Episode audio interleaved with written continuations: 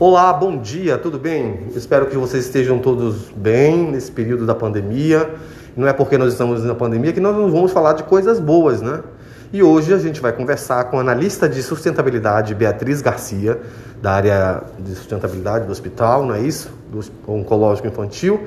E aí ela vai falar sobre a importância da gente preservar um dos maiores e mais importantes recursos para a preservação da vida, sobre a água. Fala aí, Beatriz.